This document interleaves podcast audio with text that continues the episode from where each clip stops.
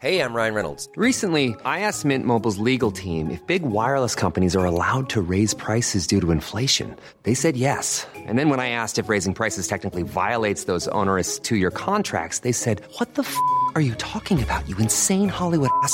So to recap, we're cutting the price of Mint Unlimited from $30 a month to just $15 a month. Give it a try at mintmobile.com slash switch. $45 up front for three months plus taxes and fees. Promo rate for new customers for limited time. Unlimited more than 40 gigabytes per month. Slows. Full terms at mintmobile.com. Heraldo Radio. La HCL se comparte, se ve y ahora también se escucha. Inicia las noticias de la tarde con Jesús Martín Mendoza en Heraldo Radio.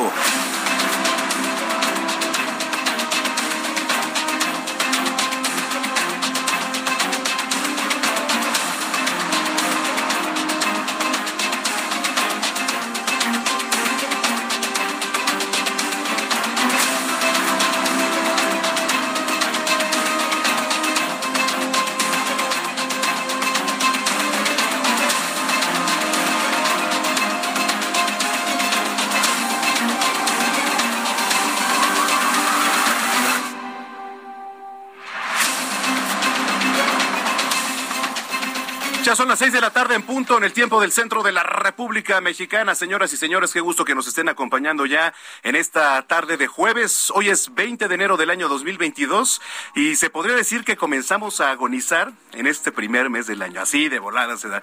Fíjese, apenas el fin de semana platicaba yo con nuestra querida chef y colaboradora Paulina Abascal. Y entonces eh, nos daba algunas recomendaciones, pero ya para el Día de la Candelaria. O sea, para el tema de los tamalitos, que sí de esto, el otro, que por cierto he visto de muchos sabores últimamente, ¿no? Muy ricos. Hay unos de cochinita, que ahorita le voy a dar el tip, lo voy a poner ahí en redes. Buenísimos. Pero, en fin, el chiste es que, y después que se viene, ya la entrada de la primavera y después yo no sé qué, pero ya vamos a estar en mes de noviembre. Y por eso también decía en mis redes sociales que si mejor dejo mi arbolito y ya mejor para diciembre, ¿no? Porque más tarde uno en quitarlo que llegue ya el mes de diciembre. Pero bueno, qué gusto que nos estén acompañando aquí en las noticias de la tarde a nombre de Jesús Martín Mendoza, quien ya ahí la lleva poco a poco y le mandamos un saludo, un gran abrazo a Jesús, al buen Jesús Martín. Aquí andamos cuidando el changarro en la frecuencia que usted sintoniza, que es el 98.5 de FM en el Valle de México. Pero como siempre eh, lo hacemos, saludamos a los que lo hacen también a lo largo y ancho de la República Mexicana, de norte a sur, de sur a norte, en las diferentes frecuencias locales de Heraldo Radio, hasta donde tenemos alcance. Si usted quiere vernos aquí nuestra transmisión completamente en vivo con todos los cuidados que tenemos, lo puede hacer en www.heraldodemexico.com.mx, porque por supuesto estamos transmitiendo completamente en vivo aquí desde Torre Carracha Insurgente Sur 1271. Aquí están las instalaciones de Heraldo Media Group. Nos pueden seguir también en arroba Samacona al aire. Tenemos un gran programa. Vamos a dar, por supuesto, como siempre lo hacemos, actualizaciones de COVID. Este, están fuertes los contagios, muy fuertes. Si usted sale a la calle, hágalo con cubrebocas, porque no hay que confiarnos. Seguimos, seguimos en pandemia. Le vamos a entrar al tema de Pemex, que ya asumió el control de la refinería Deer Park allá en Estados Unidos. Eh, um, ¿Qué otros temas? Mateo, también el, tema de Mateo, un joven transgénero, finalmente ha, ha obtenido su acta de nacimiento y le vamos a platicar por qué es relevante este tema. Claudia Sheinbaum celebra la entrega de pensión del bienestar para todos los adultos mayores aquí en la capital. Le vamos a entrar. Y eh, por ahí hay respuesta del INE, se los adelantaba el día de ayer. Mientras estemos bien con la ciudadanía, el INE está bien, esto lo dijo el consejero Ciro Murayama. Pero bueno, pues eh, vamos a ir ahorita con el resumen de noticias. Cuando son ya las seis de la tarde con tres minutos, le saluda Manuel Zamacona. Vamos con lo más importante generado hasta el momento. Le platico que Octavio Romero Oropesa, titular de Pemex, anunció el cierre exitoso de la compra del 50% de las acciones de la compañía Shell de la refinería Deer Park, por lo que a partir de este momento, Petróleos Mexicanos tiene el total de la propiedad. La Junta General del Instituto Nacional Electoral aprobó recursos mínimos indispensables para la capacitación de funcionarios de casilla y la integración de mesas directivas para el ejercicio de la revocación de mandato. Un juez federal ordenó a la Fiscalía General de la República para iniciar una investigación en contra del subsecretario de Prevención y Promoción de la Salud, Hugo López Gatel. Esto por su presunta responsabilidad en el delito de homicidio por omisión en las víctimas registradas por la pandemia de COVID-19. Pero estas notas no nos gusta darlas, pero ya el cuerpo del bebé encontrado al interior del cerezo allá en Puebla podría haber provenido de un anfiteatro en la Ciudad de México, pues no se cuenta con denuncias con características de este infante encontrado sin vida el pasado 10 de enero. También le platico que el secretario de Obras y Servicios Jesús Esteva comunicó que los trabajos de reconstrucción de la zona del derrumbe de la línea 12 del metro van a iniciar en aproximadamente cinco semanas, porque se está a la espera de la llegada de las primeras piezas que van a reforzar esta estructura. Los gobernadores Alfredo del Mazo del Estado de México y de Jalisco, Enrique Alfaro, tienen COVID-19. Esto lo afirmó que, bueno, pues Del Mazo tiene afortunadamente síntomas leves, mientras que Alfaro dijo ser asintomático. Ambos se reportan bien y en aislamiento. Un bufete de abogados alemán afirmó que el Papa Benedicto XVI conocía los actos de pedofilia de varios sacerdotes en Alemania cuando era cardenal entre 1977 y 1982, por lo que se le acusa de omisión por inacción en estos casos de abuso de menores por parte de miembros de la Iglesia Católica. Vamos a comenzar un recorrido en las calles de la Ciudad de México. Vamos a enlazarnos con Javier Ruiz, que está en algún punto de esta capital. Adelante, Javier, ¿cómo estás? Muy buenas tardes. Muy bien, Manuel, ¿qué tal? Excelente tarde, te saludo con gusto. Nos encontramos recorriendo la zona centro de la Ciudad de México, en específico el Paseo de la Reforma, donde vamos a encontrar ya carga vehicular, al menos para quien transita de la zona de la columna del Ángel de la Independencia y para quien desea llegar hacia la Avenida de los Insurgentes o bien para continuar hacia la Avenida Hidalgo. El sentido opuesto, Manuel, en general, el avance todavía es bastante aceptable, es únicamente rezagos que son provocados por la operación de semáforos, pero en general nada para tomar alguna alternativa. También recorrimos parte de la avenida Doctor Río de la Loza, también ya presenta carga vehicular, una vez que se deja atrás la zona de la avenida Chapultepec, la zona del eje 1 poniente de la avenida Bucareli, y esto en dirección hacia el eje central Lázaro Cárdenas, más adelante también rezagos llegando al mercado de Sonora. En este punto tenemos, por reducción de carriles, también tenemos constante cruce de peatones. Será cuestión de superar Congreso de la Unión para que la circulación mejore en dirección hacia la zona oriente de la Ciudad de México. Y finalmente, la calzada San Antonio también ya con carga vehicular, una vez que se deja atrás Lucas Alemán. Y esto para quien desea llegar al entronque con el viaducto Miguel Alemán o bien para continuar sobre la calzada de Tlalpan. De momento, Manuel, el reporte que tenemos. Ahí está, Javier. Oye, ya nada más para preguntarte y cerrar un poquito. Ayer este, estuvimos dando seguimiento al incendio registrado en la alcaldía Azcapotzalco. ¿Aproximadamente a qué hora terminó y cuál fue el reporte final, Javier? Pues realmente, Manuel, ah, terminó ya prácticamente por la mañana. El- lo, lo que terminó abarcando fue pues parte de la, todo- prácticamente toda la fábrica de bicicletas, las oficinas y almacenamientos del TAS y posteriormente eh, informábamos de que riesgo pues un taller mecánico mismo que también pues desafortunadamente se incendió. Por la mañana ya bomberos únicamente realizaron la remoción de escombros que no nuevamente abriera algo más. Afortunadamente pues ya lograron controlarlo. E incluso todavía para esta hora pues todavía están los bomberos pues retirando pues prácticamente todo lo que se quedó. Muchas eh, láminas muchas puertas que prácticamente pues quedaron totalmente calcinadas. Espera que se realice también por supuesto el peritaje correspondiente para saber provocó el incendio y también pues en los próximos días estarán retirando pues todo lo que se quemó Manuel Pues ahí está. Muchísimas gracias. Te agradezco mucho como siempre, Javier. estamos atentos hasta luego buenas tardes Muy buena tarde. Y en otro punto, Daniel Magaña. ¿Cómo estás, Daniel? Adelante. ¿Qué tal? Eh, ¿Qué tal, eh, Manuel? Muy eh, buena. Hablar para las personas que avanzan en la zona de la calzada ermita. Una pues tarde agradable, con algunas complicaciones, pero bueno, pues no se tienen los problemas que habitualmente se presentan en la incorporación hacia la zona de la avenida Javier Rojo Gómez. Tardará cuando mucho un par de cambios de la luz del semáforo para ingresar hacia la zona del eje 5 Oriente y continuar en dirección hacia la zona de la central de Abastos y continúan sobre la calzada ermita el avance pues es mejor incluso para poder trasladarse hacia la zona de la avenida San. El eh, reporte, muy buena tarde. Ahí está. Muy bien. Gracias. Estamos pendientes. Gracias, Daniel. Continuamos. En otro punto, Gerardo Rodríguez. Adelante. ¿Cómo estás, Gerardo? Muy bien, mi querido Manuel, excelente tarde y tenemos información en la zona sur de la capital para nuestros amigos que van a utilizar el circuito bicentenario en su tramo Río Churubusco. Lo que van a encontrar es un incremento en la afluencia de autos, cada vez es más difícil avanzar hacia el perímetro de Tlalpan si dejan atrás el eje 1 Oriente o la avenida Universidad. Habrá que salir con tiempo y ya superando Tlalpan el desplazamiento mejora notablemente y en el sentido opuesto el avance es mucho más rápido. De hecho, en algunos tramos, dejando atrás la calzada de la viga, se puede alcanzar la velocidad máxima de los 80 kilómetros por hora, pero por supuesto no hay que abusar del acelerador. Por lo pronto, el reporte, seguimos muy pendientes. Mira, cualquier reclamo aquí con la producción, ¿eh? porque yo, yo pregunté dos veces si era Gerardo Galicia. Que conste. Muy bien, estamos al pendiente, nos escuchamos más tarde, Jerry. Fue un mi querido Manuel. claro que sí. Gracias, Gerardo Galicia, ahí en las calles de la capital. Son las seis de la tarde ya con nueve minutos, las seis con nueve en el tiempo del centro del país. Es 20 de enero del año 2022, hay efemérides y las tiene nuestro compañero Abraham Arrola. Amigos, bienvenidos. Esto es un día como hoy en la historia 20 de enero 1486. Cristóbal Colón se presenta en Córdoba ante los reyes católicos y entra a su servicio. 1532. En la región de Zacatecas, los españoles Fernando y Francisco de Sain fundan la villa de San Sebastián, hoy conocida como Saint Alto.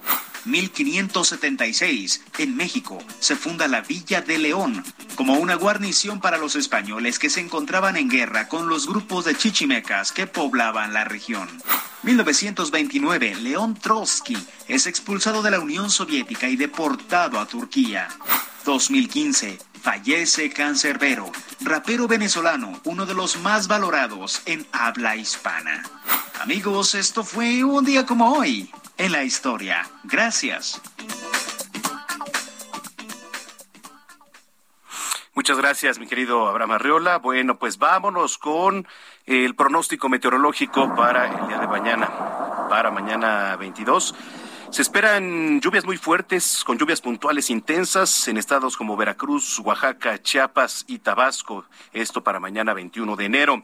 Lluvias fuertes con lluvias puntuales también en estados como Campeche y Quintana Roo. Saludos ahí al sur de nuestro país que nos está escuchando. Intervalos de chubascos con lluvias fuertes también en Nuevo León, en Tamaulipas y Yucatán. Chubascos de 5 a 25 milímetros, esto en Zacatecas, San Luis Potosí, Guanajuato, Querétaro, Hidalgo y Puebla. Lluvias aisladas en Coahuila, Jalisco, Colima, Michoacán, Estado de México, en la Ciudad de México, Morelos, Guerrero y Tlaxcala. A ver, va a haber posible, posible caída de aguanieve o nieve durante la mañana. ¿Dónde? Sierras como Durango, Zacatecas, San Luis Potosí, Nuevo León y Tamaulipas, y en cimas montañosas con altitudes superiores a los cuatro mil metros sobre el nivel medio del mar y centro oriente del país. Esto, bueno, le puedo hablar eh, estados como en Estado de México, Tlaxcala, Puebla y Veracruz. Así que hay que tomar nuestras previsiones para el Valle de México que nos espera Cielo medio nublado durante la mañana y ambiente frío a muy frío con posibilidades de heladas al amanecer y bancos de niebla en zonas altas que rodean la región. Y por la tarde va a incrementar la nubosidad con probabilidad de lluvias aisladas en la Ciudad de México y en el estado. Viento de sur y suroeste de 10 a 25 kilómetros. En la capital se pronostica temperatura mínima de 8 a 10 grados, máxima de 21 a 23.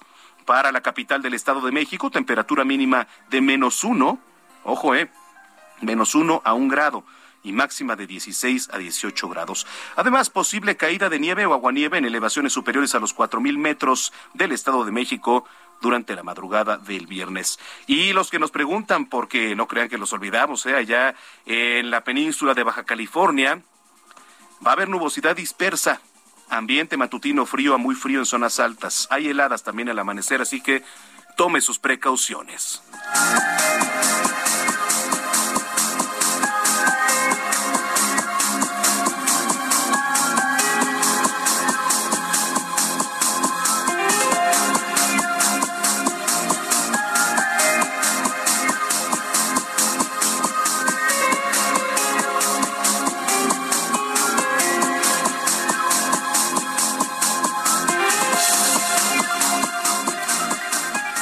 Las seis de la tarde ya con trece minutos, las seis con trece en el tiempo del centro del país. Bueno, vamos a hacer eh, contacto hasta Morelia, porque ahí el tema del refuerzo a personas de 40 a 59 años de edad se está saliendo un poco de control. Hay filas, se reportan filas de hasta 12 horas. 12 horas. Paula Mendoza, corresponsal allá en Morelia, qué gusto saludarte, muy buenas tardes. Muy buenas tardes, Manuel, que nos escucha. Esta tarde. Pues sí, comentarte que eh, la jornada de la aplicación para el refuerzo para personas entre los 40 y 59 años de edad aquí en la ciudad de Morelia se salió de control y esto debido pues a que eh, las autoridades en materia sanitaria únicamente habilitaron dos centros de vacunación para más de 50 mil personas entre estos grupos etarios. Señalarte que, bueno, eh, la jornada de, de aplicación para el refuerzo de la vacuna de la farmacéutica AstraZeneca inició el día de ayer. Sin embargo, desde la mañana, desde la madrugada del martes para hacer día miércoles, ya se reportaban filas al exterior de los recintos eh, de los centros de vacunación con 12 horas de anticipación, tema que se volvió a replicar el día de hoy. En algunos centros de vacunación las filas daban hasta tres o cuatro vueltas al exterior de las instalaciones y debido a ello y a que bueno finalmente se generó bastante aglomeración a las afueras de tipo de recintos fue que la Secretaría de Salud de Michoacán decidió eh, aperturar más días la jornada de vacunación, extender las fechas para la próxima semana. Mientras tanto, las personas que se encontraban a las afueras de distintos recintos el día de hoy, aproximadamente a las 13 horas, se les empezaron a entregar fichas para que no tuvieran que esperar más horas a las afueras de los recintos, debido a que de una u otra manera los lotes de vacunas que se tenían establecidos para el día de hoy no rebasaban a las 10.000 personas, mientras que las personas interesadas en vacunarse sí rebasaban esta cifra. Se espera que la jornada de vacunación se amplíe hasta el próximo miércoles, en tanto, bueno, que se terminen de vacunar todas las personas que están interesadas en aplicarse el refuerzo. Esto será la información desde Morelia, Michoacán, Manuel. Está, está complicado, ¿no? Porque filas de hasta 12 horas, imagínate, pues medio No, lo que lo que sucede justamente es que ha habido un poco de pánico en el sentido de que pues la gente está viendo esas filas que dan tres o cuatro vueltas a los recintos y prefieren irse desde una madrugada antes a pasar toda la noche afuera de los recintos de vacunación en la idea de ser los primeros o de esperar pues menos tiempo, lo que termina siendo contradictorio, ¿no? Por supuesto. Pues vamos a estar muy pendientes, Paula, muchas gracias por la información. Claro que estamos para informar. Muy buenas tardes. Gracias, Paula Mendoza, corresponsal allá en Morelia. Y de Morelia nos vamos hasta Jalisco. Allá entre el 5 y 10% aumentó el gasto familiar por la compra de insumos de protección contra COVID-19. Y es que, mire, vamos a las farmacias y ahora quizá resulta como en un principio, compramos cantidad de cubreboca, de gel, de este sanitizante. Mayeli Mariscal allá en Jalisco. ¿Cómo estás, Mayeli? Hola, ¿qué tal? Muy buenas tardes. Buenas tardes también a todo el auditorio. Pues así es, entre 5 y 10% es lo que se está invirtiendo en las familias para compra de insumos. Y es que además, ahora que se está eh, regresando ya de manera presencial a las aulas, este lunes, recordar que en Jalisco regresó el sistema de educación básica a los planteles, pues implica el aumento en la compra también de cubrebocas. Recordar que, bueno, una vez que estos se humedecen, se deben de cambiar. Adicionalmente, pues el uso de caretas o también la compra de gel alcoholado, sobre todo eh, pues para cada uno de los miembros de la familia que puede estar protegido, es lo que ha venido incrementando este gasto familiar, así lo aseguró el doctor Héctor Raúl Pérez Gómez, el director de la División de Disciplinas Clínicas del Centro Universitario de Ciencias de la Salud, y recordar que bueno, en México la pandemia inició el 27 de febrero del 2020, es decir, ya estamos próximos a cumplir estos dos años en donde pues sin duda estos insumos ya forman parte de la lista de compras al adquirir la canasta básica. En estos momentos recordó también el experto que no se debe de utilizar un cubrebocas con válvula debido a que estos solamente protegen a quien lo porta, es decir, no a los demás y también eh, pues recordó que hay algunos insumos que ya no son necesarios, ya no son útiles, como son estos tapetes de hule en donde se colocaba alguna solución eh, sanitizante, o los túneles de ozono que también ya se demostró, pues en estos momentos no tienen alguna eficacia. Esa es la información desde Jalisco. Hay veces que los tapetes de hule hasta dan este más apariencia de ser infecciosos, ¿no? Por toda la cantidad que guardan ahí de, bacterias y los zapatos, imagínate unos tras otros que van ahí, y hay lugares que ni los cambian, este Mayeli. Así es, ni los cambian o ya ni siquiera les ponen esta solución, lo cual hace que el tapete de hule pues quede totalmente seco y ahí lleno de tierra, ¿no? Sí, sí, hasta asco da, la verdad, hasta asco da. Bueno, pues te agradezco mucho. saludos allá, Jalisco. Excelente tarde para todos. Igualmente para ti. Bueno, ahora vámonos hasta Sonora. Confirman la circulación de Omicron allá en la entidad. Gerardo Moreno, me da mucho gusto saludarte. Adelante. Hola, ¿qué tal, Manuel? Muy buenas tardes. Es un gusto saludarte desde acá, desde Sonora, donde el día de hoy el secretario de Salud Estatal, confirmó que se trata ya de la variante Omicron, la que está circulando activamente en el estado, principalmente en la capital Hermosillo, la cual es la causante del incremento de casos que se han registrado durante esta cuarta ola de contagios en este inicio del 2022. José Luis Salomía Segarra, titular de esta dependencia, detalló que ya tienen confirmado en el laboratorio estatal un total de 253 muestras tomadas que salieron con un diagnóstico de alta probabilidad de ser una de las siete mutaciones de Omicron, lo cual dijo también confirma ya la circulación activa de esta variante del virus aquí en el estado. Señaló que solo se tomó una muestra del 5% de los casos confirmados en Sonora durante las últimas semanas para ver si se trata de esta nueva variante, por lo que seguramente son muchas más las personas que se han enfermado de Omicron aquí en el estado de Sonora. Dijo que esta variante circula principalmente en Hermosillo, la capital del estado, porque de esta muestra el 85% de los casos fueron tomados aquí en la capital.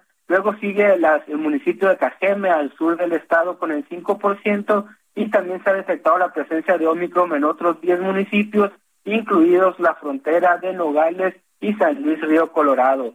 Precisó que tanto el tratamiento como las medidas de prevención para Omicron son exactamente la, igual que el resto de las variantes, por lo cual el saber que está circulando solo sirve para fines de la estrategia de salud pública y tomar acciones de contención. Para el resto de la población en general, las recomendaciones siguen siendo las mismas. Aclaró que de las medidas que ahora estarán tomando está verificar claramente los aforos permitidos en espacios públicos y en comercios, donde si el municipio se encuentra en nivel máximo, que es el rojo, solo se permitirá un 30% de capacidad de aforo, en naranja un 60%, en amarillo un 75% y los pocos municipios que aún permanecen en verde no tendrán restricciones. Sin embargo, aclaró que afortunadamente hay una disminución en lo que son los casos graves aquí en Sonora, ya que el número de personas hospitalizadas, quienes han requerido intubación y por supuesto las personas fallecidas se han mantenido en niveles muy bajos pese al incremento de casos, pero el llamado como siempre es a no bajar la guardia. Ya por último te platico que el número de total de contagiados aquí en Sonora durante todo lo que va de la pandemia son 136.469 personas, casi 12.000 de ellas durante el mes de enero y ya hay un total de 9.325 sonorenses fallecidos a causa del COVID-19. Así el reporte acá en Sonora. En general, el panorama, ¿cómo lo ves en las calles? Eh, ¿La gente usa cubreboca? ¿Si trata de, evitar ciertas aglomeraciones? ¿Cómo lo ves tú, Gerardo? Sobre todo durante estas eh, primeras semanas del año se ha visto una disminución eh, bastante de, personas circulando en las calles, como que el impacto de, casos sí fue bastante alto, incluso ha habido pues bastante ausentismo en los centros de trabajo, ya que es precisamente los grupos de edad que van de los 25 a los 49 años quienes más se han estado contagiando y pues han tenido que resguardarse en sus casas. Sin embargo, sí hubo un relajamiento en cuanto a las medidas de protección, sobre todo durante las fiestas de Navidad y Año Nuevo, y son los que se han venido pues eh, contagiando y generando estos brotes familiares y en los centros de trabajo. Bueno, pues estaremos pendientes. Te agradezco mucho el reporte. Muchas gracias. Buenas tardes. Buenas tardes, Gerardo Moreno, desde Sonora. Y por cierto, la variante Omicron sigue sumando síntomas que pueden alertarlo a usted de un posible contagio. A todos ellos, y ahora se agrega uno más, el cual podría anticipar un caso positivo. ¿Y a qué responde? A un cuadro de conjuntivitis. Así es. Ese es un nuevo síntoma, ¿eh? Un cuadro de conjuntivitis. Una doctora que es Nina Aslam, eh, integrante de la Sociedad de Oftalmología Británica, aseguró que uno de los síntomas de estar infectado de coronavirus está también en los ojos agregándose a todos los demás, por supuesto. Incluso afirmó, si la infección irrita y causa inflamación en los ojos, ya se agregó a la lista. Si usted recientemente ha tenido irritación en los ojos, se talla mucho los ojos, tiene conjuntivitis, bueno, pues ahora eso podría ser una nueva variante de síntomas para el COVID-19, para que usted dé positivo. Bueno, eso por una parte. Y por otra, franquicias de farmacias revelaron que en enero de 2022 se incrementó la venta de Vaporub. Hágame usted el favor, ¿no? Por lo que dicen allá arriba, es que con eso se quita. Y pues sí, así como lo escucha. Franquicias de farmacia revelaron que en enero se incrementó la venta de Vaporub aproximadamente en un 60% en todas sus presentaciones, ¿eh? comparado con las ventas de meses anteriores. Y por supuesto que coincide con el mensaje que emite el presidente López Obrador. Él recomendaba, ya saben, sus videos con Vaporub, con qué más, que se quitaba con las estampitas, por supuesto, como parte de su tratamiento para superar y contrarrestar la infección por COVID-19. Pues así las cosas. El Vaporub aumentó sus ventas. Síganos a través de nuestras redes sociales, arroba Samacona al aire. Estamos en las noticias de la tarde aquí en Heraldo Radio. La frecuencia es el 98.5 en el Valle de México. Regresamos con más información. Tenemos mucho aquí en las noticias de la tarde.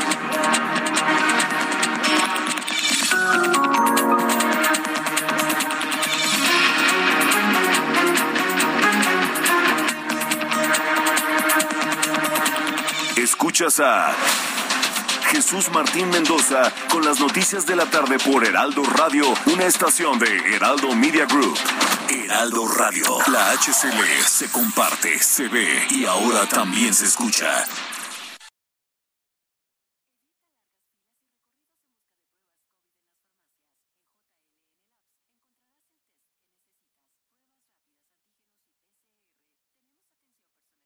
Heraldo Radio. La HCL se comparte, se ve y ahora también se escucha. Escucha las noticias de la tarde con Jesús Martín Mendoza. Regresamos.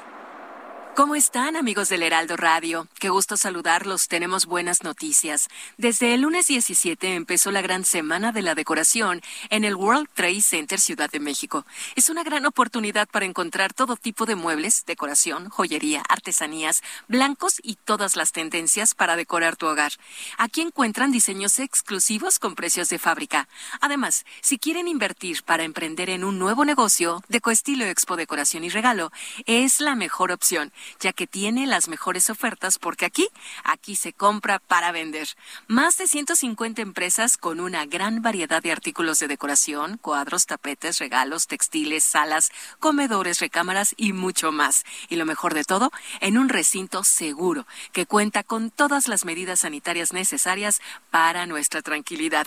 Aún aún podemos ir, solo hay que registrarse en www.decoestilo.com.mx para obtener el pase gratis. Hay que avisarles a todos. Decoestilo, Expo Decoración y Regalo estará hasta el viernes 21 de enero en el World Trade Center Ciudad de México. No se lo pueden perder. Regresamos contigo, Manuel Zamacona, a las noticias.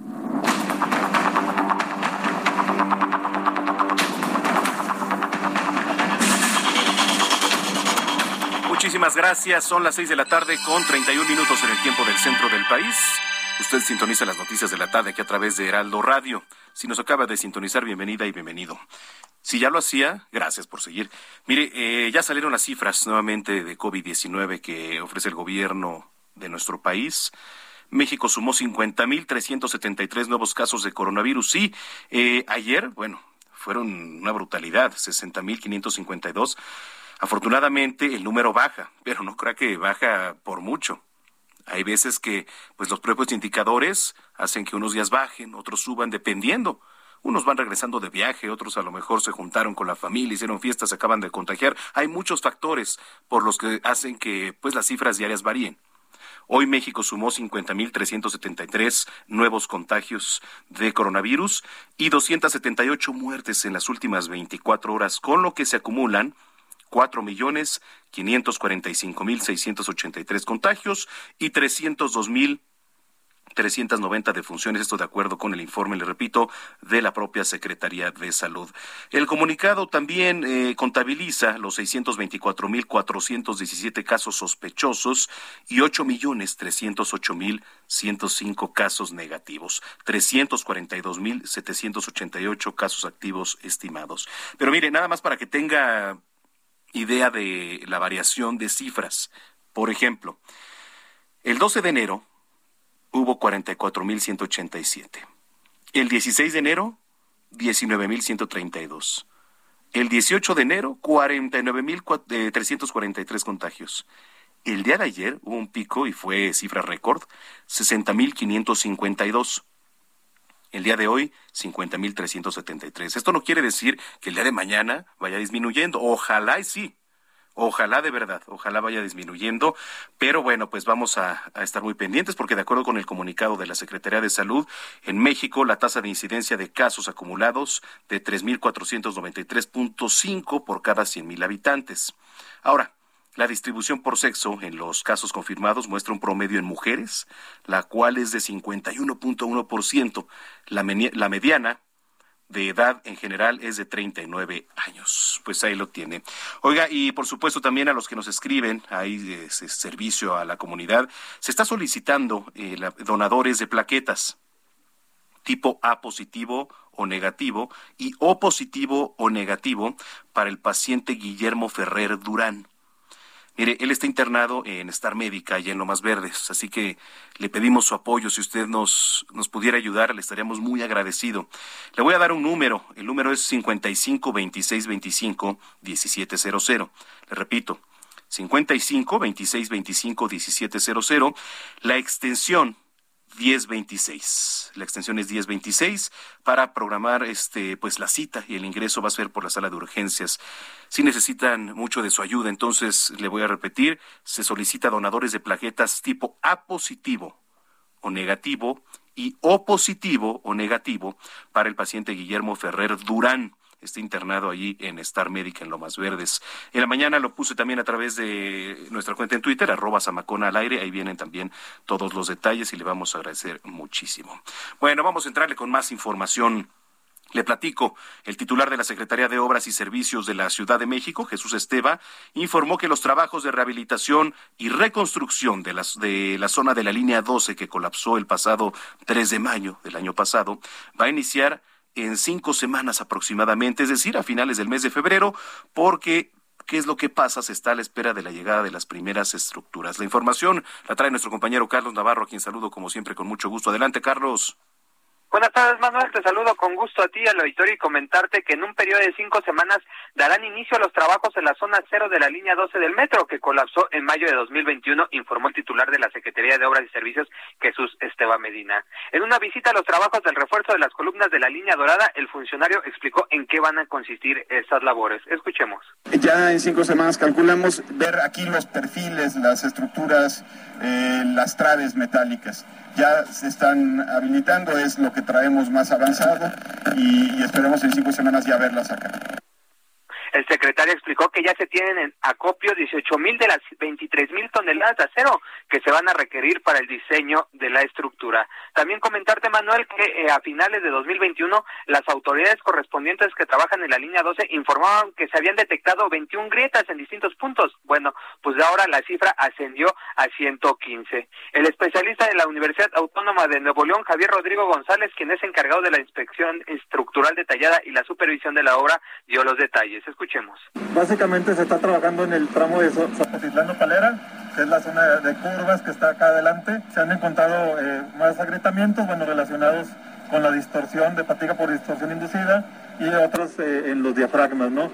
Son 115 grietas en total, en todos sumando las inspecciones anteriores, para un total ya de 80 tramos inspeccionados. Varía la cantidad de, de eh, digamos, de, de grietas por tramo, algunos no tienen, otros tienen más este, poco a poco vamos a ir informando ya claramente eh, dovela por dovela, pero es el tramo que está inspeccionando actualmente es Zapotitlán Nopalera.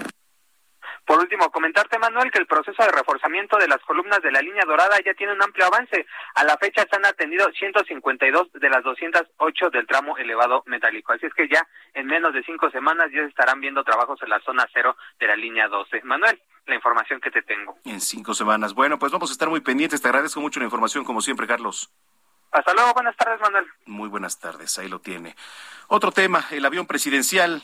¿Qué pasa con el avión presidencial, el cual el presidente Andrés Manuel López Obrador intentó vender en algunas ocasiones, todas sin éxito?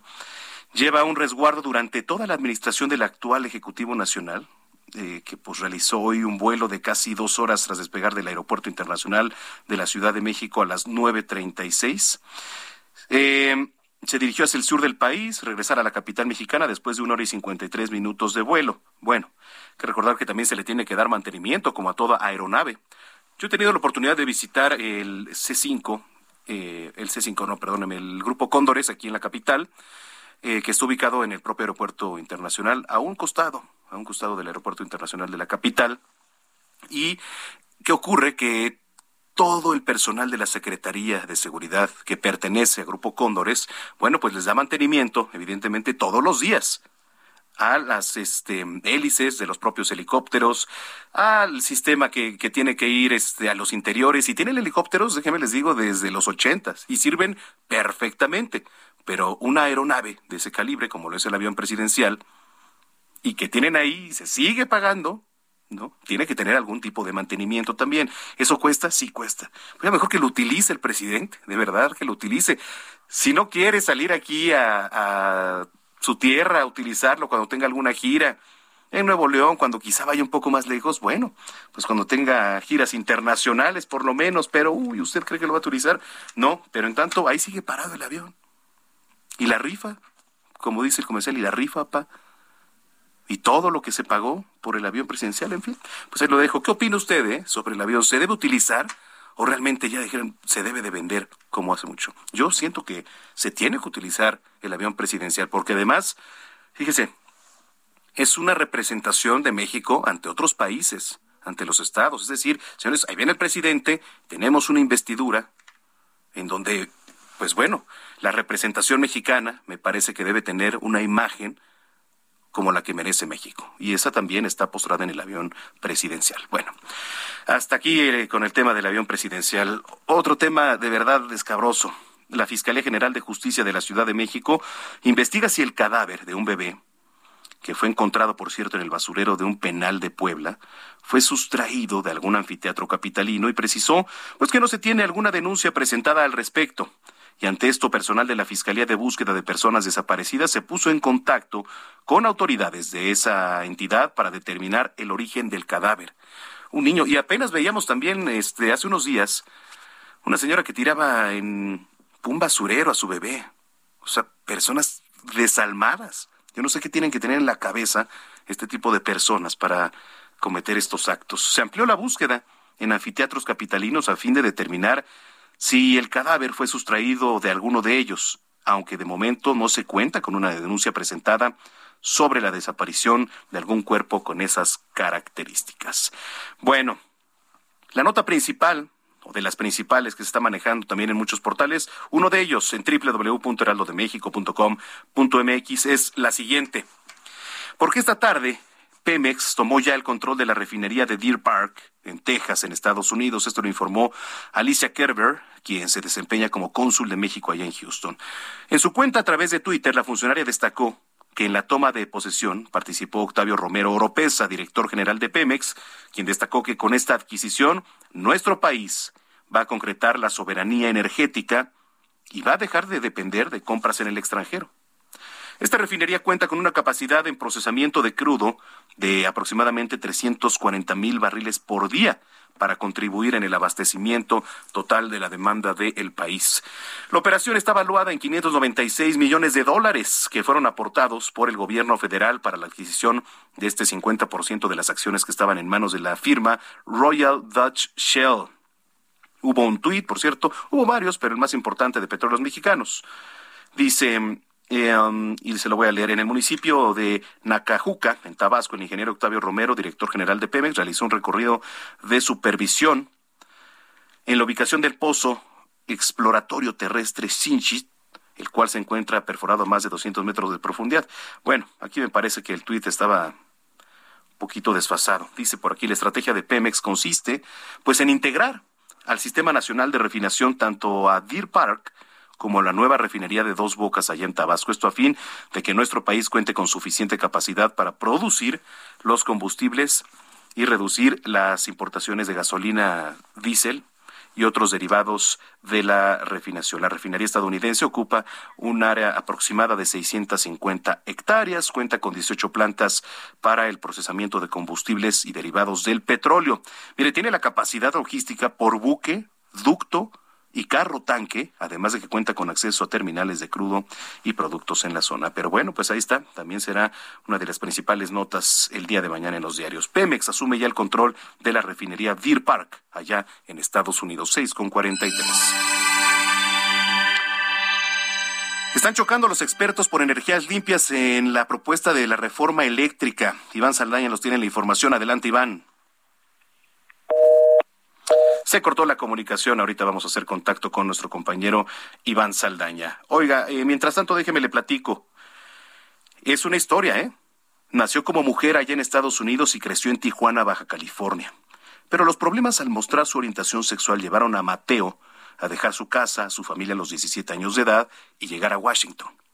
Ahí se dio cuenta de que es una persona transgénero, pero no tenía documentos de México. ¿Por qué? Porque nunca los tramitó. Ahora este joven de 28 años de edad recordó en entrevista con el Heraldo de México que al volverse activista sintió una carga por no poder votar y buscó, bueno, pues rectificar su acta de nacimiento mexicana acorde con su nueva identidad de género. Ahorita le platico más de esta historia y dónde la puede encontrar. Regresamos ahora sí contigo, Iván Saldaña, adelante. Buenas tardes. Sí, continúan los foros de Parlamento abierto que está organizando la Cámara de Diputados del de 15 eh, programados del 17, perdón, de enero al próximo 15 de febrero que concluyan pues sí, académicos y expertos en materia energética el día de hoy chocaron sobre los efectos para el país en la lucha contra el cambio climático de aprobarse la reforma eléctrica del presidente Andrés Manuel López Obrador. Hoy se celebró el cuarto foro del Parlamento abierto intitulado Mecanismos de transferencias a la IP, certificados de energías limpias en la Cámara, eh, y bueno, esto tuvo lugar en la Cámara de Diputados. Hay uno de ellos, por ejemplo, Nelson Delgado, especialista en el sector eléctrico, advirtió que la propuesta significa un retroceso para México en cumplir con las metas internacionales sobre energías limpias. Puso de ejemplo que la reforma cancelaría los llamados certificados de energía limpia, los CELS, y subastas de largo plazo, lo cual dijo es uno de los elementos que detendría la inercia de llevar eh, a México en los últimos tres años, los avances que ha tenido México en los últimos tres años de reducir las emisiones de gases de efecto invernadero, pero hubo también posiciones a favor, por supuesto, de esta iniciativa, como la de Miguel López, eh, subdirector de Contratación y Servicios de la Comisión Federal de Electricidad, que contestó que en 2021 de la energía total que inyectaron a la red los privados las empresas privadas en México, el 80% fue de energías fósiles, es decir, las llamadas pues energías sucias, no renovables, eh, pero dice, dice todavía hasta y de manera irónica cuestionó, pero la CFE es la que contamina, ¿no? Y bueno, ahí puso el ejemplo de que la CFE del, del 100% de las energías que inyecta, el 37% fue eh, es energía limpia. Y también, igual que otros expertos, agregó que hablaron a favor, agregó que esta iniciativa no está proponiendo que, se excluya a las energías limpias, sino darle un nuevo marco para las energías limpias y con ello, pues también evitar que la Comisión Federal de Electricidad siga también pagando algunas eh, algunos saldos que deberían de pagar la iniciativa privada. Pues parte de lo que están hablando en este, se habló en este foro, cuarto foro de la iniciativa de reforma eléctrica. Bueno, pues ahí está la información. Te agradezco mucho, este Iván, estar en, contacto. Gracias, Iván Saldaña. Estaba viendo cuando son las seis de la tarde ya con 47 minutos. Yo la pregunta que le hago, ¿usted se siente segura, seguro al caminar por las calles de la capital. Cuando cae la quincena, usted se siente seguro de sacar dinero del cajero automático, prefiere hacer transferencias, prefiere cargar efectivo, prefiere utilizar las tarjetas, porque ahora sí es, yo mire, es rara la vez que cargue efectivo, que a veces también pues es malo, ¿no?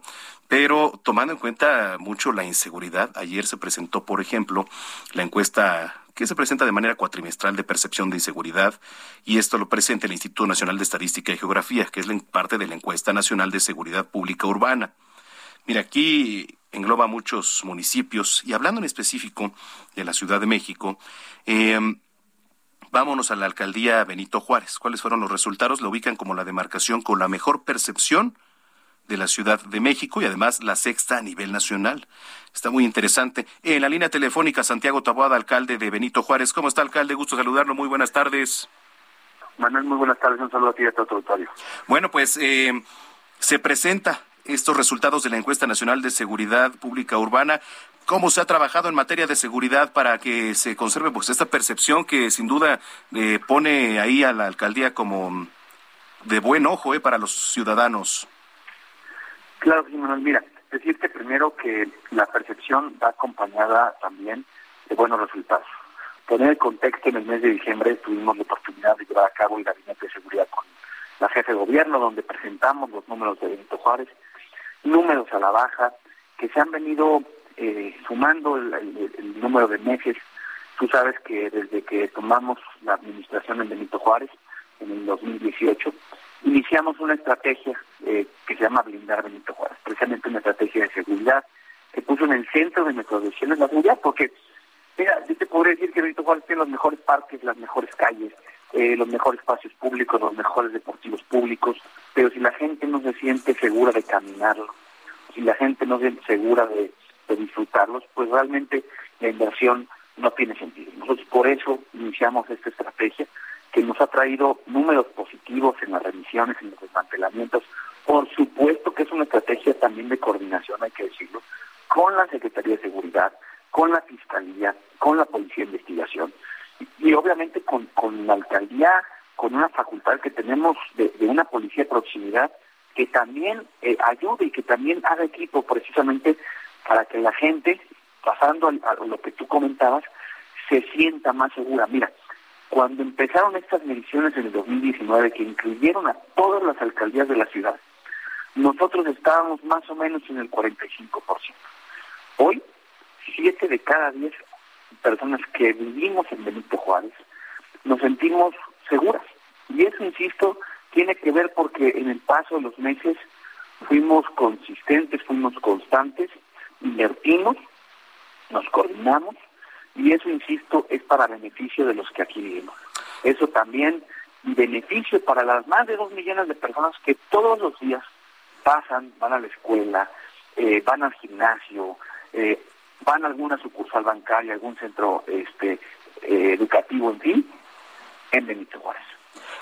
la gente, la ciudadanía ahí, ¿qué percepción tiene de la policía local? ¿Cree que confíen en su policía local, alcalde? Sí, ahí precisamente forma parte de, los, de, la encuesta en donde la gente reconoce, la gente percibe, la gente siente ese acompañamiento, esa vigilancia, este, que ha sido, insisto, una labor que se ha construido. Esto tiene una construcción de tres años que nos ha permitido hoy ver los resultados eh, de manera positiva. No estamos diciendo, Manuel, que la tarea está concluida, no estamos diciendo que no pasen cosas, por supuesto, este, pero estamos muy conscientes que la tarea, que la estrategia es la correcta, que estamos mejorando, que estamos todos los días trabajando precisamente para que logremos que estos resultados se trasladen en beneficios en donde hoy la gente ya los percibe, ya los siente, ya los camina. Sí, y teniendo en cuenta que no únicamente la seguridad se trata de la propia policía, ¿no? Si tiene que ver también con, con luminarias, con recuperación de espacios públicos, etcétera. Por supuesto, de hecho es una estrategia en conjunto, integral, pero yo como te decía hace un rato, tú podrías tener mejor espacio público, pero si la gente cuando sale de su casa y camina a ese parque, camina a esa escuela, camina a ese gimnasio, es violentada, es asaltada, por supuesto que, que, la inversión está incompleta. Por eso esta inversión va acompañada de esa seguridad, de, ese, de esa estrategia que, pues, insisto, hoy en día permite que la gente en Benito Juárez pueda hacer su vida, pueda sentirse más tranquila, pueda sentirse más segura que lo que hace algunos años pasaba. Y eso, este, insisto, reconocemos, porque no solamente es un, trabajo de la alcaldía, pero por supuesto la alcaldía ha invertido muchos recursos en ello, en un C2, en tecnología, pero también es una labor de coordinación que hemos tenido y de un reconocimiento que ha hecho público también al, al Gabinete de Seguridad, a la Fiscalía, a la Policía de Investigación, a la Secretaría, porque hemos hecho equipo y dejamos a un lado los temas partidistas y logramos que hoy la gente en Benito Juárez pueda estar y pueda sentirse tranquila. Y finalmente, ¿cómo se sienten ya en coordinación con la jefatura de gobierno, con la propia Claudia Sheinbaum, con Salvador Guerrero Chiprés, por ejemplo, el presidente del Consejo Ciudadano, donde, bueno, pues estuvo presente ahí en los gabinetes, los mismos gabinetes de seguridad que se realizan todos los días? Nosotros hemos tenido una coordinación con el gobierno de la ciudad, nosotros la, la hemos sostenido, nosotros inclusive este, siempre hemos, hemos dicho hay momentos electorales y ya los hubo, ahora es momento de ponernos a trabajar, de seguir dando resultados, así lo hice en el 2018, así lo hice también después del proceso electoral 2021, eh, porque para mí lo más importante hoy son los vecinos de la alcaldía y eso tiene que ver con, también con la coordinación con el gobierno de la ciudad y por eso siempre la mano ha estado extendida para trabajar en favor de los vecinos. Correcto. Bueno, pues, eh, ¿qué viene en próximos días ya nada más para finalizar, alcalde? Pues mira, vamos a, seguir trabajando. Tú sabes que cumplimos hace algunos días los primeros 100 días de nuestra segunda, de nuestro segundo periodo, y pues hemos, venido trabajando de manera muy puntual, por supuesto, en redoblar la estrategia de seguridad, en algo que, creemos eh, fundamentalmente en lo que hemos metido recursos de la alcaldía, que tiene que ver con este mejoramiento de las escuelas públicas y el mejoramiento de nuestros espacios deportivos, porque nosotros creemos que en ese sentido lo público tiene que tener ese nivel, esas instalaciones, este, como cualquier otro espacio eh, deportivo eh, privado o, escolar privado en el Juárez. Entonces, precisamente por eso nuestra inversión en las escuelas públicas se va a mantener al igual que en, los deportivos públicos. Pues yo le agradezco mucho, alcalde, que haya platicado con nosotros esta tarde. Gracias, Manuel. Saludos. Saludos, Santiago Taboada, alcalde de Benito Juárez. Lo invito para que esté con nosotros y siga en sintonía de Heraldo Radio aquí en las noticias de la tarde a través del 98.5 de FM. Soy Manuel Zamacona. Pausa. Regresamos.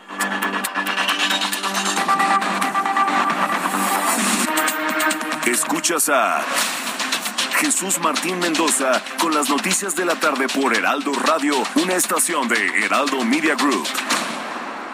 Heraldo Radio 98.5 FM, una estación de Heraldo Media Group, transmitiendo desde Avenida Insurgente Sur 1271, Torre Carrachi, con 100.000 watts de potencia radiada.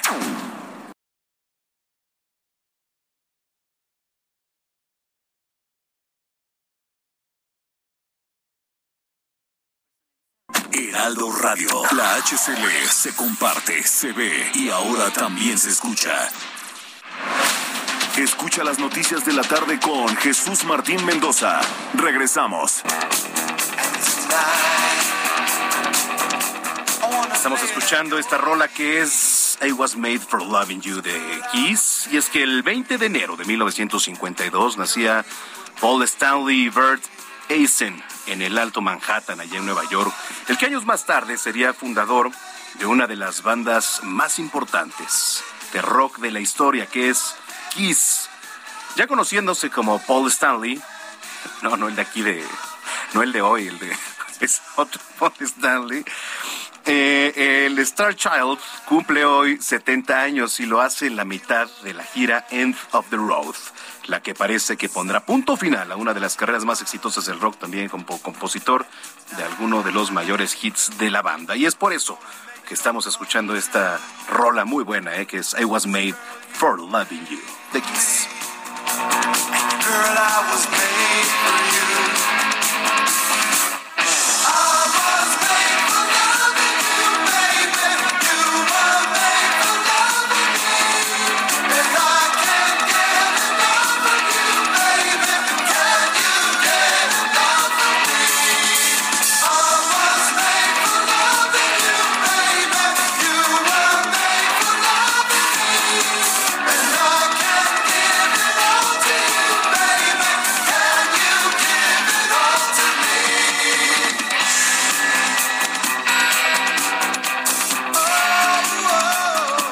Buena rola de Kiss. Señoras y señores, con esto entramos de lleno ya a la segunda hora de información aquí a través de la señal de Heraldo Radio.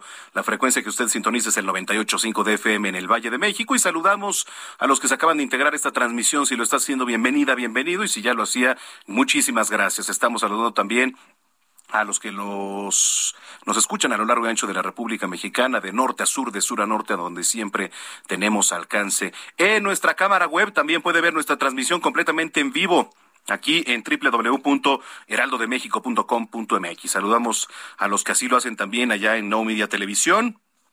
Houston, Beaumont, Atlanta, Chicago, a todos esos lares muchos, muchos saludos allá a nuestros paisanos en Estados Unidos. Gracias por estar aquí. A nombre del titular de este espacio, Jesús Martín Mendoza.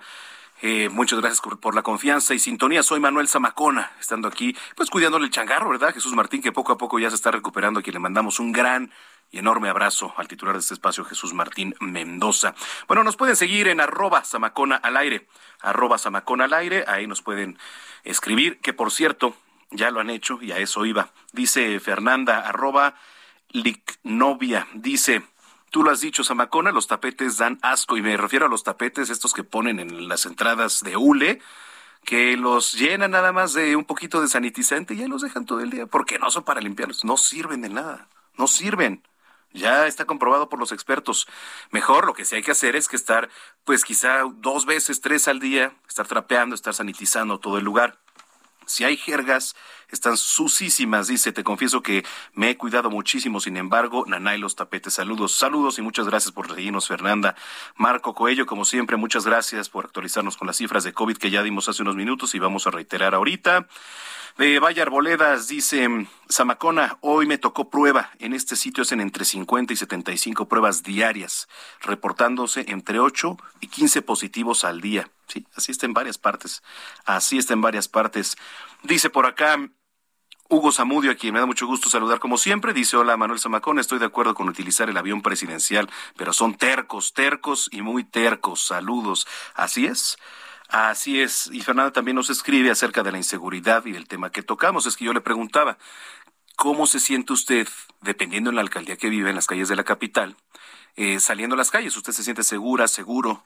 Al, ir a un cajero automático en quincena, por ejemplo, y es que fue, fueron presentados los resultados de la encuesta nacional de seguridad pública urbana. Entonces están muy interesantes esos temas. Y también si nos escuchan en el Estado de México, que allá, bueno, ¿qué le puedo yo decir? ¿Qué le puedo yo decir si la gente nada más que se sube al transporte público todos los días, eh, pues ya está apanicada, eh, apanicada por trasladarse a sus lugares de trabajo y de regreso? En fin, sigan en comunicación, por favor, arroba Zamacona al aire, aquí nos pueden contactar. Y cuando son las 7 de la noche, ya con cinco minutos, vamos con el resumen de noticias, con lo más importante generado hasta el momento.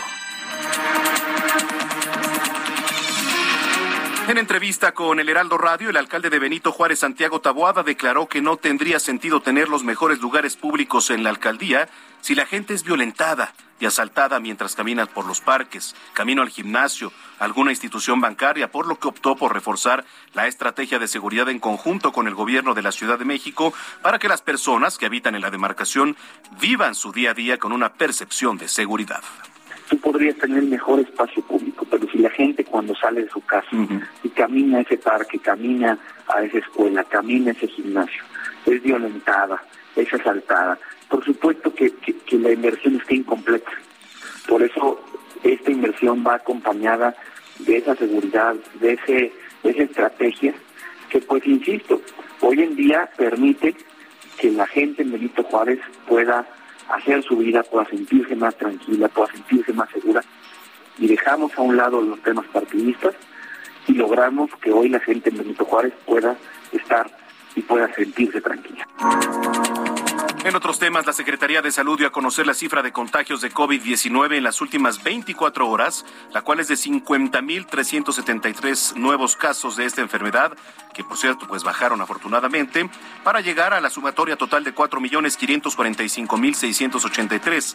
En materia de defunciones, se contabilizaron 278 en la última jornada para un total de 302.000 390 defunciones en los casi dos años ya de pandemia. Los casos activos son 343.788. Esto lo informa la Secretaría de Salud. Seis mil galones de petróleo se derramaron en la provincia de Callao, en Perú. Esto a consecuencia de las grandes olas que provocó la erupción del volcán submarino en Tonga, las cuales golpearon un buque que abastecía a la refinería La Pampilla. Este incidente fue catalogado como el peor desastre ecológico de Lima, Perú de los últimos tiempos. Hasta el momento van más de 20 mil animales que ya murieron a consecuencia de este derrame. Se descubrió en Tahití uno de los primeros arrecifes de coral encontrados en la llamada zona de penumbra, catalogado por la UNESCO como uno de los más grandes que existen, con una longitud de tres kilómetros. Este arrecife fue hallado a unos 70 metros de profundidad aproximadamente, lo que sorprende a los biólogos porque la mayoría de los arrecifes se encuentran a 25 metros de profundidad. Pero a ver, aquí vemos los contrastes, ¿no? La naturaleza, que de repente nos maravilla con, con las extraordinarias este, cosas que tiene y de repente vemos estos derrames, eh, pues sí, por también temas naturales, pero 20 mil animales murieron a consecuencia de este derrame allá en el Perú. La vacuna cubana Abdala, que la Comisión Federal para la Protección contra Riesgos Sanitarios, la COFEPRIS, autorizó el pasado 28 de diciembre para uso de emergencia en México, solo es compatible con tres de las siete vacunas que se han aplicado en el país. Abdala aseguró que su biológico incrementa la cantidad y calidad de la respuesta inmune al SARS-CoV-2. Esto en personas que han recibido previamente la dosis de la vacuna rusa Sputnik, la china Sinopharm y también las estadounidenses Pfizer y Moderna. También le platico, le platico que Austria se convirtió este jueves en el primer país de la Unión Europea en imponer la vacunación anticovid obligatoria para tratar de frenar la propagación de la pandemia pese a la fuerte oposición que esta medida despierta en la población. La ley va a entrar en vigor el 4 de febrero próximo y fue además aprobada por el Parlamento austriaco con 137 votos a favor y 33 en contra. También le platico, déjeme platicarle, la inteligencia artificial es cada vez más usual en la vida de los seres humanos, suplantando actividades que antes eran de ficción, de los supersónicos. Antes nada más, ahí se imaginaba uno. En China, Escuche usted, en China un robot se convirtió en presentador de noticias. A ver, pónganse a temblar yo, Zamacona y, y, los compañeros, ¿eh? En China ya un robot se convirtió en presentador de noticias. Este hombre de mediana edad, quien viste de traje, utiliza lentes de noticias en un canal de la agencia Xinhua. La escena es aparentemente habitual, pues su aspecto es el de un ser humano hasta que lo delata su voz, aún por supuesto robótica. Además, me preocupo porque pues quizá en un futuro, imagínese, nosotros les damos la opinión al robot, se guarda ahí en el propio robot y empieza a dar sus opiniones, ¿no? Ahí también. Pero bueno, así las cosas en China. El ídolo del fútbol brasileño Pelé volvió al hospital para someterse a nuevas sesiones de quimioterapia para encontrar otros posibles focos de cáncer. A Pelé se le diagnosticó un tumor en el intestino, otro en el hígado y el comienzo de otro en un pulmón y debido a su frágil estado, sigue siendo vigilado de cerca. Regresamos a las calles de la capital. Javier Ruiz, ¿qué nos tienes? Adelante. Hola, ¿qué tal? Excelente noche. Pues ya hay que manejar con bastante precaución, en específico sobre la avenida Chapultepec, donde vamos a encontrar ya intensa carga vehicular, al menos para quien deja toda la estación del Metro Sevilla, y esto en dirección hacia el perímetro de la colonia Doctores. También tenemos eh, problemas el circuito interior prácticamente ya desde la zona de Tiers, la circulación complicada y lenta para quien desea llegar a los ejes 1 y 2 norte, incluso para continuar a la glorieta de las Ratas, pues el avance sí ya es lento. El sentido opuesto, mucho más aceptable, algunos rezagos ya llegando a la avenida Revolución, y finalmente el eje 1 poniente, la avenida Guerrero, ya con asentamientos desde la calle de Luna, y problemas para cruzar tanto la avenida Hidalgo como el paseo de la Reforma. De momento, Manuel, el reporte que tenemos. Muchas gracias, Javier, estamos en contacto. Estamos atentos para nuestra... En otro punto está Daniel Magaña. ¿Qué nos tienes, Daniel? Adelante. ¿Qué tal, Manuel? Ahora con información vehicular de la zona de Boulevard Puerto Aéreo, sobre todo las personas que se disponen a trasladarse hacia la zona de la terminal 1 del aeropuerto, pues carga vehicular, sobre todo para cruzar a la zona de la avenida General Francisco Morazán, a continuación de Fray Servando, en los carriles laterales, pues encontramos circulación que se torna lenta, también para cruzar la zona de Zaragoza. A partir de aquí, el avance es bueno, tenemos a la vista también la zona del eje 1 norte, eh, para ingresar hacia la Terminal 2 a través de la Avenida Fuerza Aérea Mexicana con carga vehicular. A una vez que se cruza el semáforo de la zona de Santos Dumont, ya el avance mejora en dirección hacia la zona de la Avenida Pantitlán. El reporte. Buenas noches. Gracias, Daniel. Muy buenas noches. Cerramos contigo. Gerardo Galicia. Adelante, Jerry. Mi querido Manuel, tenemos reporte para todos sus amigos que van a utilizar la calzada de Tlalpan en próximos minutos. Esta arteria ya está completamente saturada de autos. Lo que van a encontrar es un avance un tanto complicado, dejando atrás el eje 5 o el eje 6 sur rumbo al circuito bicentenario en su tramo Richurubusco. Es difícil llegar a este punto por los pasos a desnivel a la altura del eje 7 sur y también hay asentamiento llegando a las afueras del metro General Anaya por el transporte público que hace base en carriles de extrema derecha. El sentido opuesto está avanzando mucho mejor. Tlalpan ya es una buena opción para poderse trasladar hacia la zona centro de la capital. Y por lo pronto, el reporte. Muchas gracias, gracias Gerardo Galicia. Hasta. luego. Bueno, pues ahí lo tiene. Yo le invito a estar también en comunicación con nosotros en arroba samacona al aire. Si usted ve algún percance eh, en la capital, si usted ve cerca de su colonia algún bache, una coladera destapada, que, bueno, sucede y sucede mucho, por supuesto, lo puede reportar lo puede reportar aquí con nosotros. Y eh, hay un apartado también en nuestra página que se llama Reporte H. Ahí también puede hacer su denuncia para que las autoridades de su localidad, de su municipio, de su alcaldía, pues le estén dando seguimiento. Oiga, eh, le platico también, Porfirio Muñoz Ledo ya dio a conocer en entrevista con nuestro compañero José Luis Sánchez que sería nombrado embajador de México en Cuba en los próximos días. De acuerdo con el político, la invitación la habría hecho el presidente eh, de México, Andrés Manuel López Obrador, en el mes de octubre. Aseguró en, en entrevista para el espacio de Salvador García Soto aquí en Heraldo Media Group que lo único que falta es una confirmación por parte del mandatario, quien en los próximos días daría a conocer este nombramiento para la isla. Ya desde hace unos días se ha rumorado sobre este nombramiento por parte del Ejecutivo Federal, después de que Muñoz Ledo habría tenido una reunión con funcionarios habría tenido una reunión con funcionarios de alto nivel y también con el presidente. Así que vamos a estar al pendiente también si es que se llega a dar el nombramiento. Mientras tanto, vámonos hasta Nuevo León. Híjole, qué barbaridad con el tema de Samuel García, de Mariana Rodríguez. Ya organizaciones no gubernamentales están diciendo que hay consecuencias para el menor este que adoptaron. ¿Usted qué opina sobre esa situación? ¿Qué opina sobre la adopción que hicieron Samuel García y Mariana Rodríguez. Digo, sobre todo lo que involucra, ¿no? Por el pequeño. Yo siento que es un tema más mediático, evidentemente. Yo, Luis Macona, pero usted tiene también la mejor opinión. Dani García, ¿cómo estás? Qué gusto saludarte.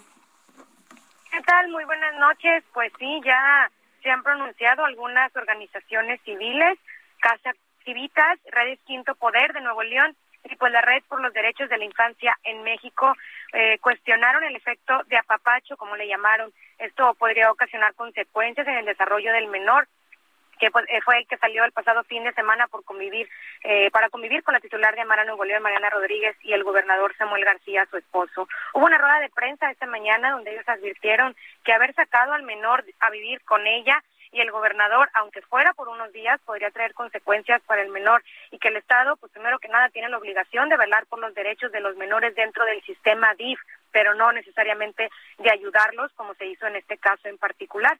Los participantes de esta conferencia coincidieron también en que se violó el derecho a la vida privada del menor, así como la identidad y la protección a los datos personales y que las acciones también podrían influir en el proceso de adopción del infante. Tania Ramírez, quien es la directora ejecutiva de la red, eh, la red por los derechos de la infancia en México, dijo que se tiene que proyectar esta historia más allá de lo que dure esta semana, porque eh, se cuestionan qué es lo que va a pasar con este niño cuando tenga cinco años, si va a ser finalmente adoptado o no por esta familia y si estará en posibilidad de ser adoptado por alguna otra familia. Insistieron también en que ninguna situación, ni siquiera el DIF, se manda solo y agregó que aunque sí existe la posibilidad de que los menores salgan durante algunos días para convivir, esto es únicamente para personas dentro de su círculo familiar, pero no es el caso de lo que sucede con, con Mariana Rodríguez y el gobernador Samuel García. Además de que solo pueden hacerlo los, los menores que tienen más de seis años de edad. Se cuestionó también que se haya vulnerado la privacidad de este niño, pero sobre todo en redes sociales que pudieran estar monetizadas ya que hay que recordar, se trata de las redes principalmente de Mariana Rodríguez, quien pues se ha dedicado eh, desde hace años a este tema y cuenta con más de dos millones de seguidores por el contenido que publica desde hace varios años. Manuel, es la información que tengo esta noche. Oye, este, Dani, en general, ¿qué, ¿qué dice, qué opina la prensa? ¿Qué contrastes hay entre los comentarios de la prensa, de las familias, en la sobremesa sobre, sobre este tema? Pues muy mixtos, la verdad. Mm. Hay una gran población, una gran parte de la población que apoya lo que sucedió y están a favor de que se den este tipo de situaciones. Sabemos que hay más de 400 familias que se han registrado para ser parte de los programas de acogimiento, cuando anteriormente el número era de alrededor de 50 obviamente es un crecimiento muy importante, sin embargo, pues sí, ya hemos escuchado las voces críticas que cuestionan eh, los procesos, si existe o no este programa y también pues eh, la exposición que se le dio a este menor, como ya lo mencionaba ahorita, lo que comentaban estas organizaciones. Sobre todo eh, lo, lo, que a lo que voy, Manuel, eh, sí está muy dividida la opinión aquí en Nuevo León. Correcto. Bueno, pues estaremos pendientes. Muchísimas gracias, Dani. Al contrario, vamos a estar muy pendientes. Estamos eh, muy buenas noches. Muy buenas noches. Son las 7 de la noche ya con 18 minutos.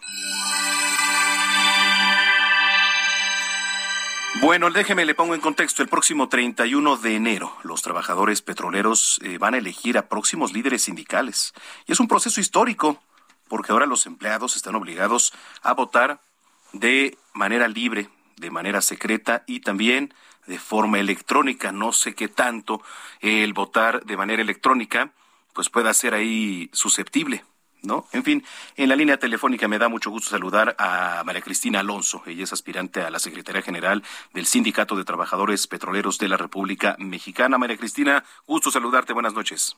Buenas noches, Manuel. El gusto es mío. Gracias por la invitación a tu programa, el espacio que nos das eh, pues es muy importante los medios de comunicación, la radio, para darnos a conocer cómo nos estamos moviendo. Claro. Efectivamente, el día de hoy me presenté en las oficinas del sindicato y me entregaron ya mi constancia como candidata oficial al sindicato de los petroleros. María Cristina, ¿por qué aspirar a dirigir a los petroleros? Eh, pues yo creo que ya cansada de, de el hartazgo ya de de tanta tanto que han dañado nuestros derechos laborales, nuestros derechos humanos y el estar viendo el, clamor de los compañeros de que ya queremos el cambio, ya no queremos más de lo mismo. Y los mismos compañeros me fueron alentando a, estar hoy aquí este, representando a la estructura que tenemos en las 36 secciones. Y verdaderamente este, es la base, nadie más quien ha vivido la represión en carne propia, que ha venido desde abajo, sabe lo que necesita y que es un cambio de modelo sindical realmente lo que se tiene que hacer al interior de la cúpula sindical. ¿Cuáles son los principales retos, por así decirlo? Terminar con la corrupción, obviamente, que no haya nepotismo, que se le dé buen trato al trabajador, que sus prestaciones sean otorgadas en tiempo y forma, que no haya el favoritismo, que eh, dejen de vernos a nosotros como objetos, si no obedecemos a las cosas que ellos dicen, eh, nos ven como sus enemigos, realmente. Eso es lo que está pasando, es una realidad. Simplemente, a pesar de las reformas laborales que, que nos abre la puerta hacia la libertad, todavía el petrolero sigue con el yugo. ¿Cuántos años tienes ya laborando en, en petróleos? ¿En dónde te desarrollas actualmente?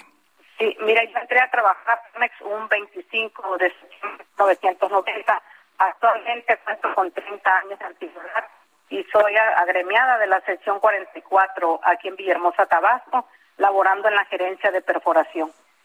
Correcto. Ahora hablabas de, del acoso, ¿no? De, todo lo que ha sido quizá amedrentados el, eh, amedrentados el sector petrolero, los trabajadores.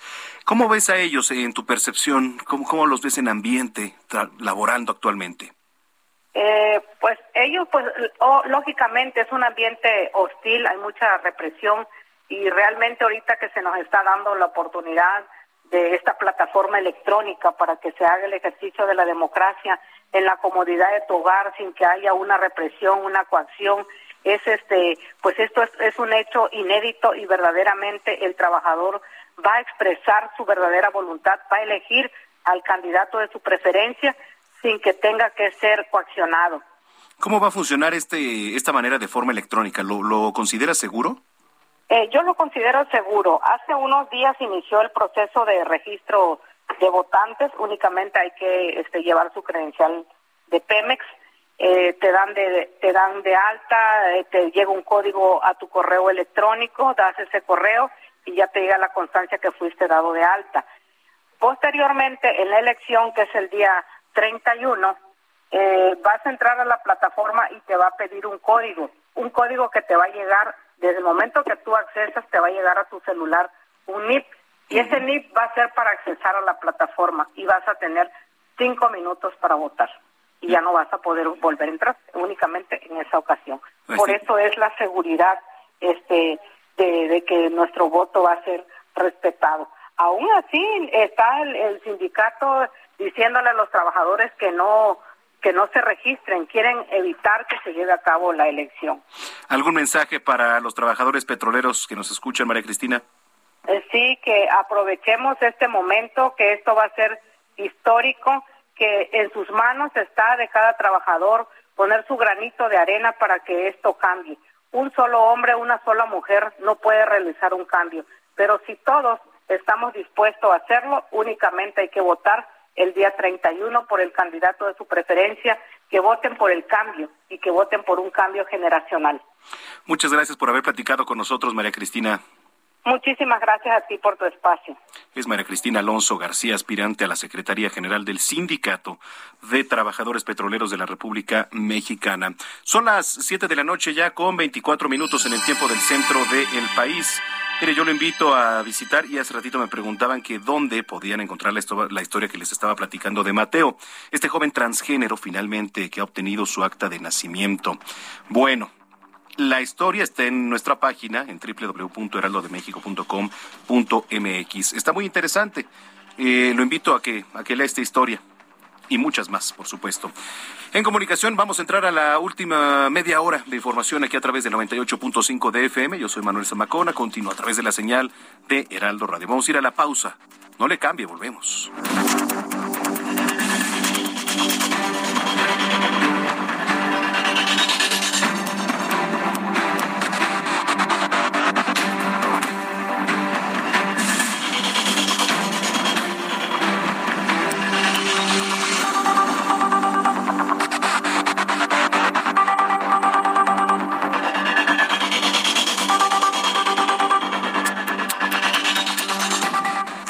A Jesús Martín Mendoza con las noticias de la tarde por Heraldo Radio, una estación de Heraldo Media Group.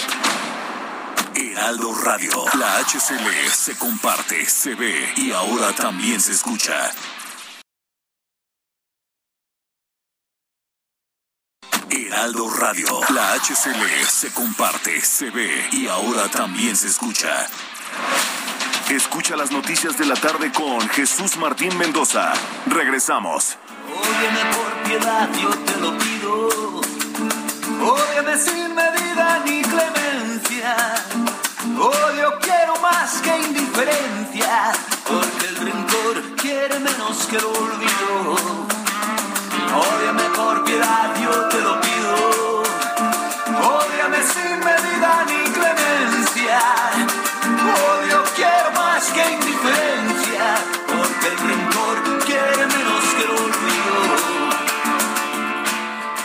Como hoy, pero de 2012 se estrenó en cines la película de Enrique Bumburi. Yo en la vida sabía que había una película de Enrique Bumburi. Me voy enterando, ¿eh? Se llama Licenciado Cantinas de Movie, dirigido por Alexis Morante. El film, la película, rodado allá en California, pues gira en torno al disco de Bumburi, que así se titula, Licenciado Cantinas, que es el séptimo álbum de estudio del músico español Salió a la venta el 13 de diciembre de 2011 y es un disco de versiones del cancionero latinoamericano. Incluye 15 canciones cuyas letras pertenecen a autores como Agustín Lara, Luis Ortega, Casas Padilla, Atahualpa Yupanqui, entre otros. Y se realizó un cortometraje, le digo, titulado El licenciado Cantinas. Por eso escuchamos a Bumburi con esto que se llama Ódiame. que vale más que humilde y tu orgullosa. Oh, vale más tu débil hermosura.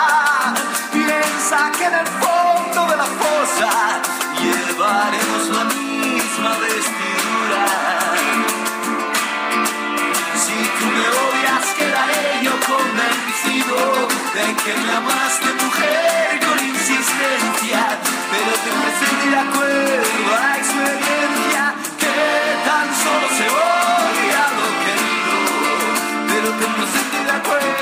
Bueno, pues ahí está, cuando son las 7 de la noche ya con 32 minutos en el tiempo del centro del país. Muchísimas gracias. Oiga, este jueves 20 de enero se dio a conocer que la Fiscalía General de la República ya inició una carpeta de investigación contra la ex conductora Inés Gómez Montt y otras seis personas por delincuencia organizada y operación con recursos de procedencia ilícita.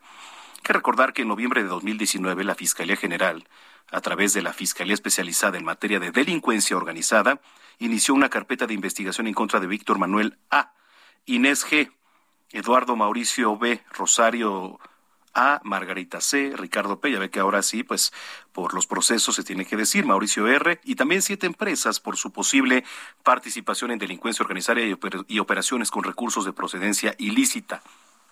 Pues todas estas personas físicas y morales probablemente se coludieron para simular operaciones y dotar de recursos a esa organización criminal, bajando cargas tributarias y ocultando operaciones, dificultando de esa manera el rastreo de estos recursos. Bueno, pues ahí lo tiene. Son las siete con treinta y tres. Enero. Enero también. Desde el año pasado, bueno, diciembre, digamos, diciembre y a finales también enero, meses de violencia contra la comunidad LGBTTIQ más aquí en nuestro país. Eh, me da mucho gusto saludar a Héctor Miguel Salinas, activista de la comunidad LGBT, especialista también en estudios de género, docente de la Universidad Autónoma de la Ciudad de México. Héctor, ¿cómo estás? Gusto saludarte. Buenas noches. ¿Qué tal? Muy buenas noches.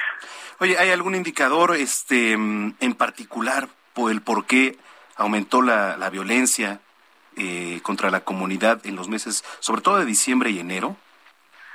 Pues mira, no hay ningún indicador oficial porque entre otras cosas, justamente una de las cosas que se ha demandado es que el gobierno tenga más cuidado en visibilizar este tipo de cuestiones, pero no se han hecho. Eh, lo que sí sabemos y lo que sí podemos apostarle es que obedecen a los avances que en materia de reconocimiento público, de reconocimiento legal, han tenido los distintos grupos que forman a la comunidad LGBT.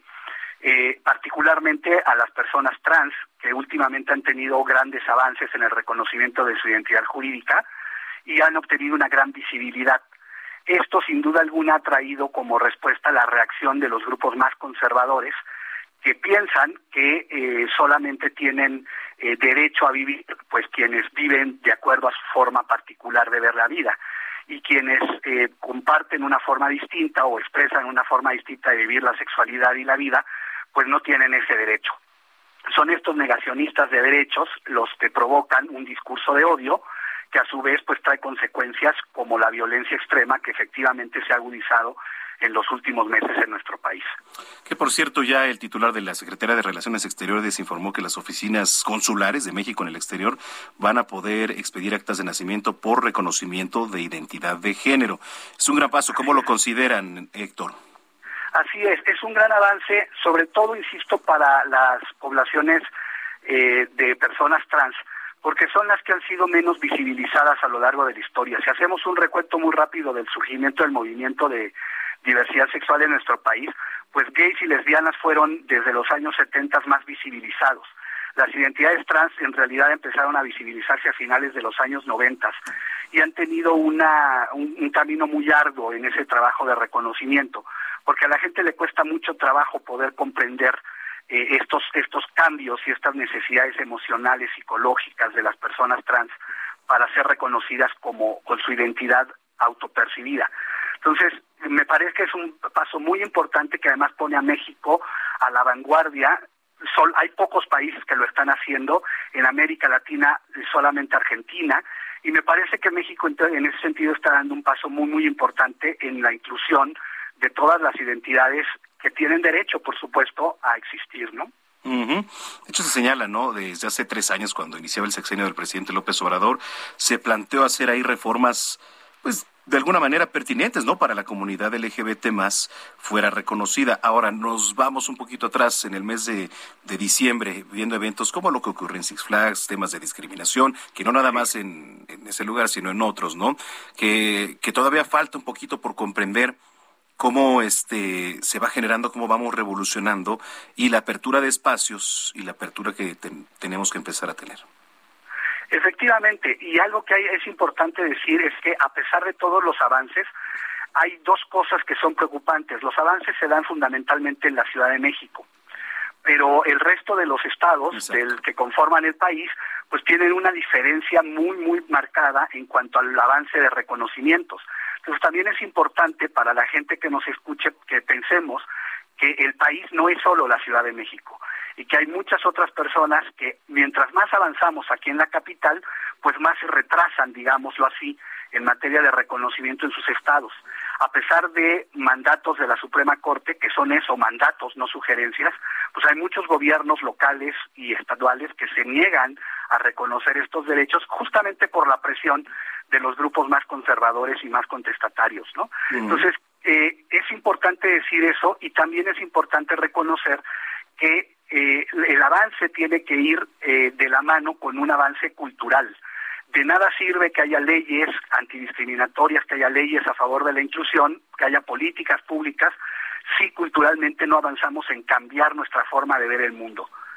¿Qué estados podríamos decir que son pues los más rígidos, más duros todavía para la aprobación de leyes de este tipo?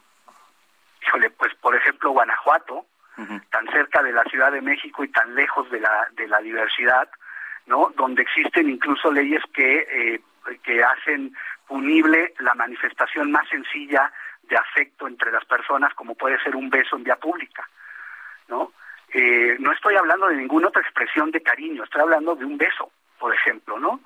Eh, y bueno, recordemos que es uno de los grandes bastiones de un partido muy conservador, que es el Partido Acción Nacional, y que bueno, eh, eso nos da, por ejemplo, un, una comparación, una posibilidad de comparación entre una Ciudad de México y un estado como Guanajuato con diferencias terribles. Oye, Héctor, pues eh, sí, mucho por hacer. Yo te agradezco mucho que nos hayas tomado la comunicación y estaremos muy pendientes de los temas que vengan. Por supuesto, yo quedo a sus órdenes y solamente me gustaría terminar con una frase de Pedro Cerolo que decía, en el mundo que yo me imagino cabemos todos y todas lamentablemente en el mundo que se imaginan los grupos de derecha, solo caben ellos. Muchas gracias, Héctor. Saludos. Saludos, muchas gracias. Es Héctor Miguel Salinas, coordinador del programa de estudios en disidencia sexual de la Universidad Autónoma de la Ciudad de México. Siete con treinta y nueve, vamos a las finanzas con mi querido Héctor Vieira. La Bolsa Mexicana de Valores cerró la sesión de este jueves con un retroceso del 0.6%, equivalente a 314.88 puntos, con lo que el índice de precios y cotizaciones, su principal indicador, se ubicó en 52.508.35 unidades, sumando dos jornadas consecutivas con correcciones a la baja. En Estados Unidos, Wall Street cerró con pérdidas generalizadas luego de que el Dow Jones retrocedió 313.26 puntos para quedarse en 34.715.39 unidades. Por su parte, el Standard Poor's se dio 50.03 puntos que lo colocó en 4.482.73 unidades. En tanto, el Nasdaq restó 186.23 puntos para situarse en 14.154.02 unidades. En el mercado cambiario el peso mexicano se depreció 0.24% frente al dólar estadounidense, al cotizarse en 20 pesos con 16 centavos a la compra y en 20 pesos con 50 centavos a la venta en ventanilla. El euro por su parte se cotizó en 22 pesos con 76 centavos a la compra y 23 pesos con 24 centavos a la venta.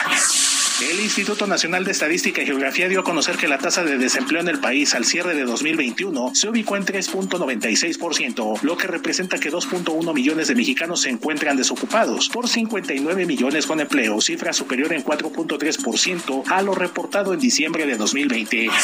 Tras la publicación del decreto para regularizar los automóviles importados conocidos como chocolate en 10 entidades del país, el presidente de la Asociación Mexicana de Distribuidores Automotores, Guillermo Rosales, advirtió que esta medida generará un impacto en el sector cercano al 40%, al señalar que muchas de estas unidades vienen en malas condiciones. La Asociación Mexicana de Instituciones de Seguros informó que durante 2021 el robo de automóviles registró una caída del 11% con respecto al año previo, al pasar de 69.903 a 62.208 unidades hurtadas, de las cuales el 62% se concentraron en el Estado de México, Jalisco, Ciudad de México, Puebla, Veracruz y Guanajuato. El director ejecutivo de la Asociación Mexicana de Laboratorios Farmacéuticos, Juan de Villafranca, advirtió que durante el presente año se podría vivir un desabasto generalizado de medicamentos en el país debido a la alta demanda, la falta de insumos provenientes del extranjero, principalmente de China e India, así como por el incremento de los costos logísticos. Informó para las noticias de la tarde Héctor Vieira. Muchas gracias a nuestro compañero Héctor Vieira. Oiga, eh, estoy reiterando eh, solicitar donadores de plaquetas tipo A positivo o negativo y también y O positivo o negativo para el paciente Guillermo Ferrer Durán, está internado en Star Médica allá en Lomas Verdes.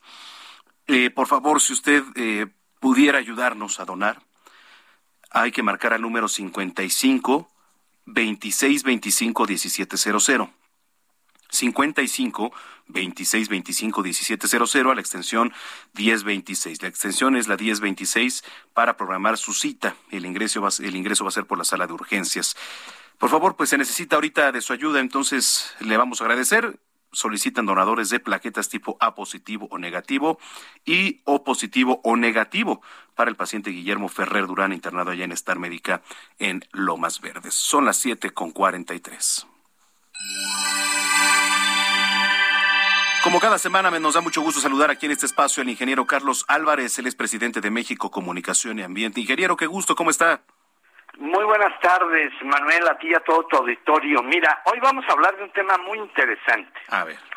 El suelo, me refiero al suelo agrícola. De acuerdo con las teorías del origen del mundo, de la vida, fue formado a través de millones de años y las hojas de los árboles. El tema son los árboles. Nadie, o bueno, pocos en el planeta entendemos, y me cuento entre ellos, la importancia de los árboles. Las bacterias más viejas que hoy conocemos se llaman cianobacterias. Allá en Cuatro Ciénegas, Coahuila, hay todavía esas bacterias. Ellas son las primeras que recibieron la luz del sol y la transformaron así mágicamente en biomasa. En celulosa, hombre, para decirlo más fácil. Hoy le decimos biomasa. Esos son los árboles. La maravilla más importante de la naturaleza son los árboles. ¿Por qué? Porque esos árboles, a través de millones de años, formaron el suelo. Ese suelo que nos da milagrosamente la vida, los nutrientes. Si tú pones una un, frijolito, ¿no te acuerdas cuando estábamos en primaria? Le decía, a ver, tráiganse su frijolito, ¿no? y, de ahí sale. Y dices, ¿cómo?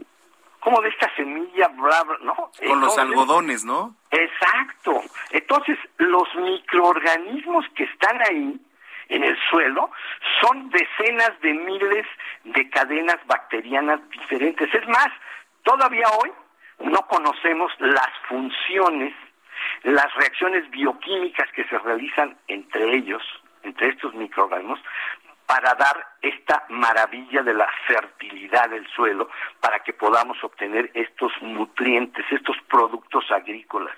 Tenemos todo, vitaminas, minerales, bueno, proteínas vegetales, no más que nosotros estamos necios con el steak, con el bistec de res, ¿no?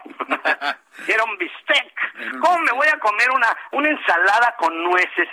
Pues es más sano comerse una buena ensalada con nueces, con almendras, ¿me explico? Que comerse un bistec. Porque si lo analizamos desde el punto de vista ambiental, el bistec es un pecado. O sea, tirar la corteza vegetal, la maravilla de la corteza vegetal, que absorbe CO2. Acuérdate que en sexto de primaria, por los que no se acuerdan, nos enseñaron el proceso de la fotosíntesis.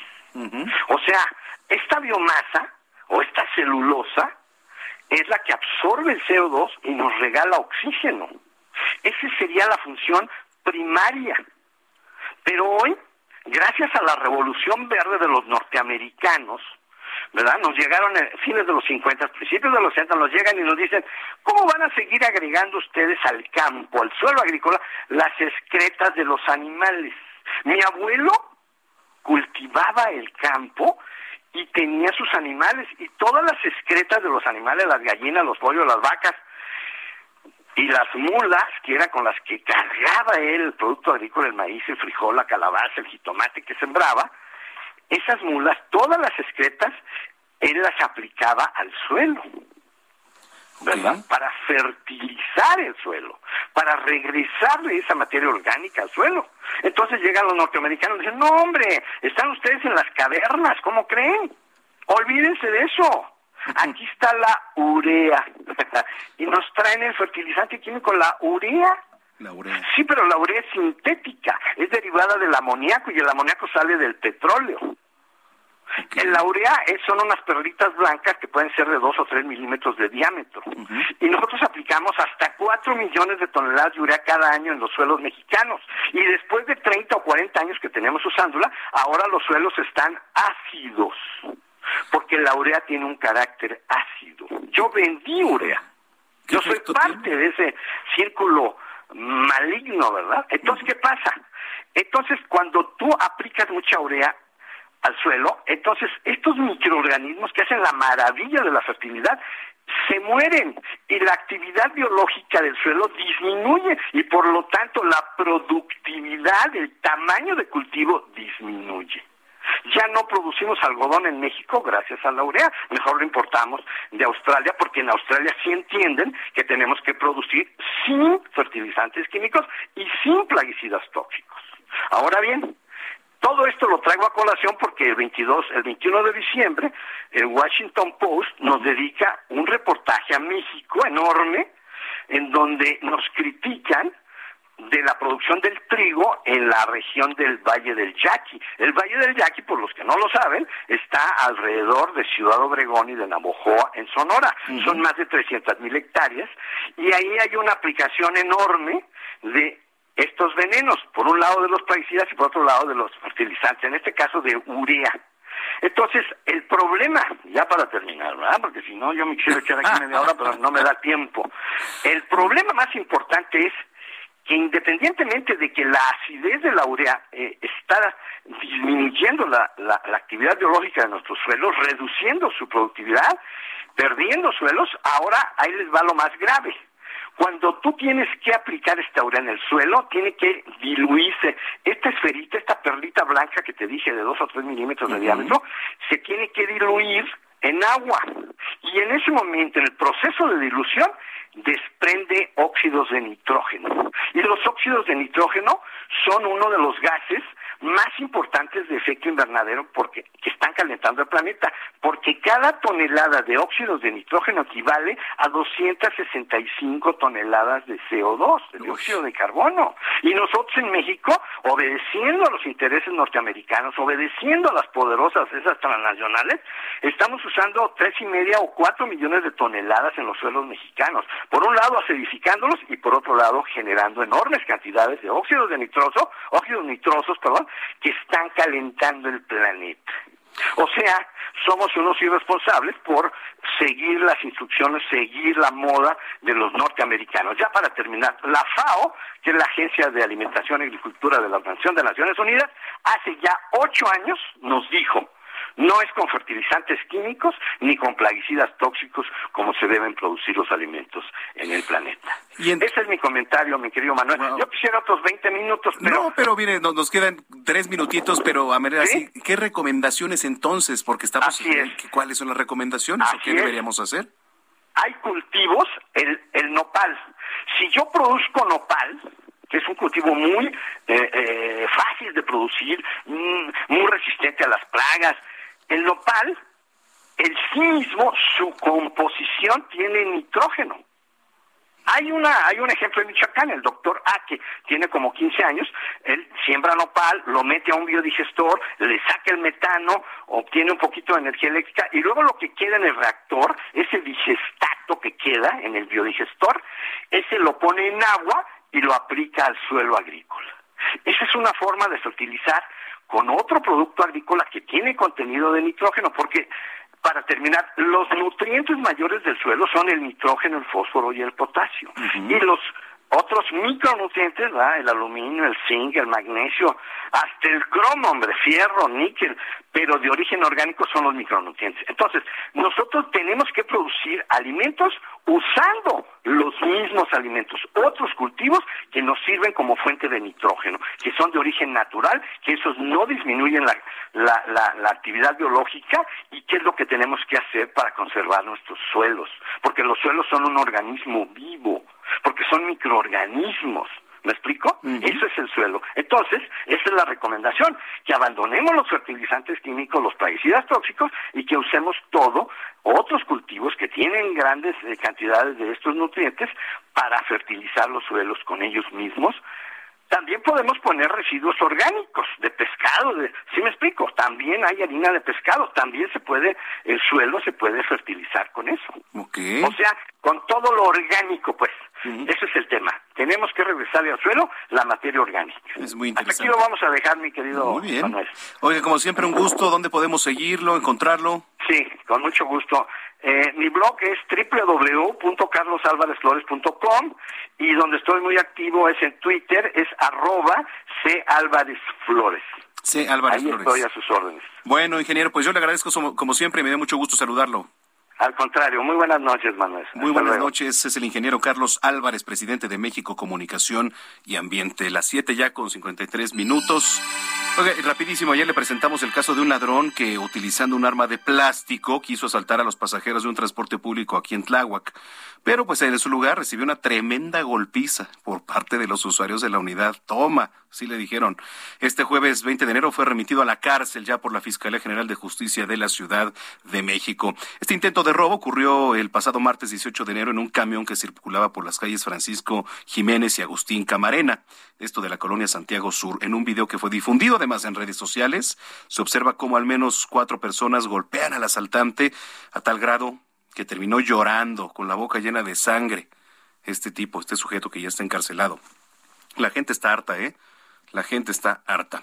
Bueno, pues le agradecemos mucho su preferencia. Nos vamos a ir con una rolita de Adele. Y es que visiblemente afectada, no pudo evitar las lágrimas. Adele se mostró a través de las redes sociales para compartir un video donde aclaraba que no podrá presentarse en el show que venía preparando con el fin de cantar en Las Vegas durante una larga temporada. Nos escuchamos mañana en punto de las seis de la tarde aquí en este espacio que es Heraldo Radio. A nombre de Jesús Martín Mendoza, gracias por su confianza. Pásela muy bien. Yo soy Manuel Zamacona. Me pueden seguir con en arroba Zamacona al aire. Ahí nos pueden seguir. Esto es Set Fire on the Rain de Adele. Gracias y hasta entonces.